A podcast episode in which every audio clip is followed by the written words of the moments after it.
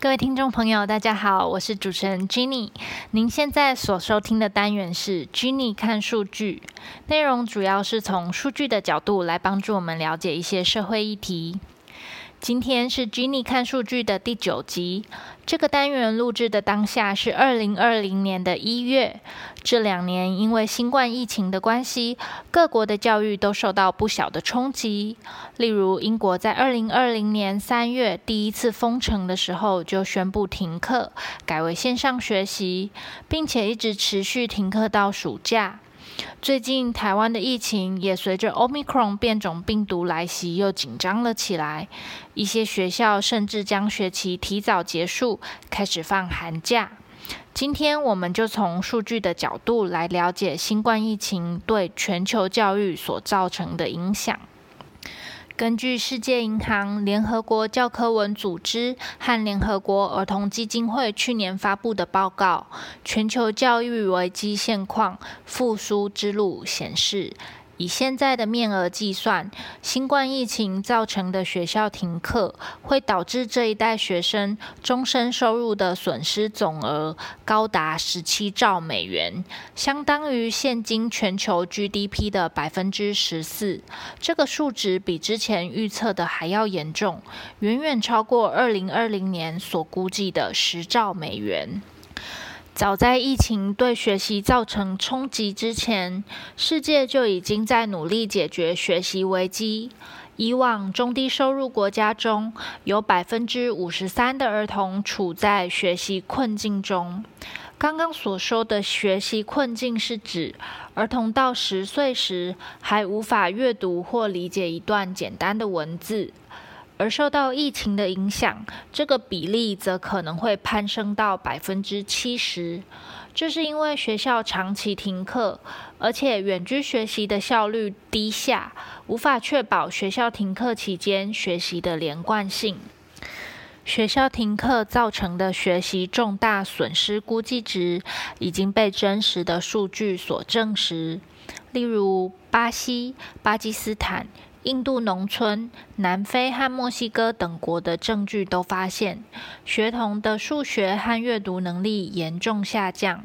分析显示，在某些国家，平均而言，学习损失是和停课的时间长度成正比。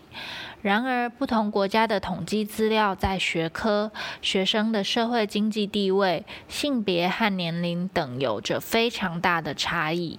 例如，墨西哥两个州的资料显示，十到十五岁学生的阅读和数学能力有显著的退步，估计数学的学习损失会大于阅读，而且对年幼的学童、低收入背景学生和女孩的影响更大。除了少数例外，世界各地新出现的证据的整体趋势都和墨西哥的调查结果相符合。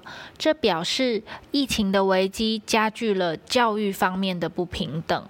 这些不平等体现在以下四方面：第一，来自低收入家庭的儿童、身心障碍儿童和女孩都比他们的同才更难获得远距学习的机会。这通常是因为科技的缺乏、电力、网络或设备不足，以及歧视和性别规范。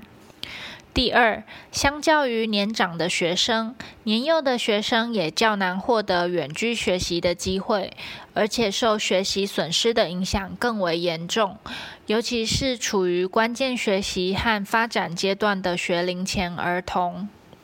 第三。对最边缘化或弱势族群来说，学习的不利影响更为严重。例如，巴西圣保罗的中小学生只学到了面授课程的百分之二十八，辍学的风险增加了三倍以上。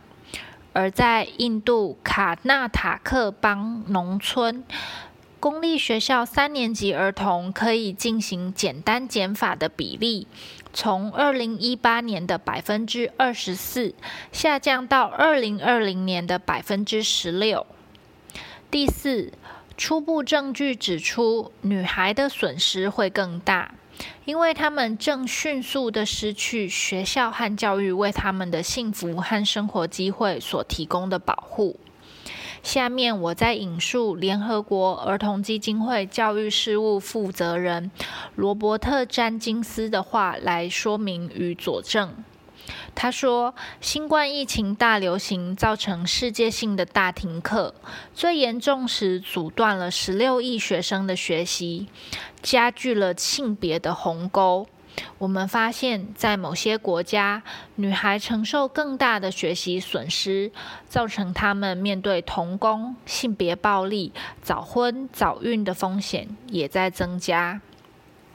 全球教育危机现况复苏之路这份报告指出，虽然几乎所有国家都提供学生远距学习的机会，但远距学习的品质和可涵盖的范围差异很大。大部分的情况下，远距学习最多只能部分的取代面对面的教学。超过两亿的学生生活在中低收入国家，而这些国家没有准备好在学校紧急关闭的期间配置远距教学。这份报告还强调，目前政府一连串的振兴措施只有不到百分之三被用在教育方面。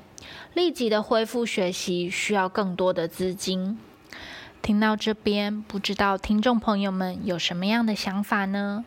我因为制作这一集的单元，找资料的过程中才了解到，原来新冠疫情造成的学校停课，对学生们未来的影响会这么大，又这么深远。幸运的是，目前台湾因为防疫有成，疫情对我们生活的冲击没有这么大。高度的网络和上网设备普及率，让我们具备了推动远距教学的基础设施。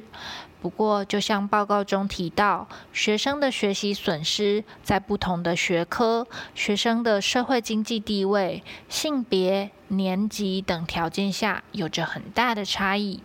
台湾这个小小的岛内，也存在着教育资源的城乡差距。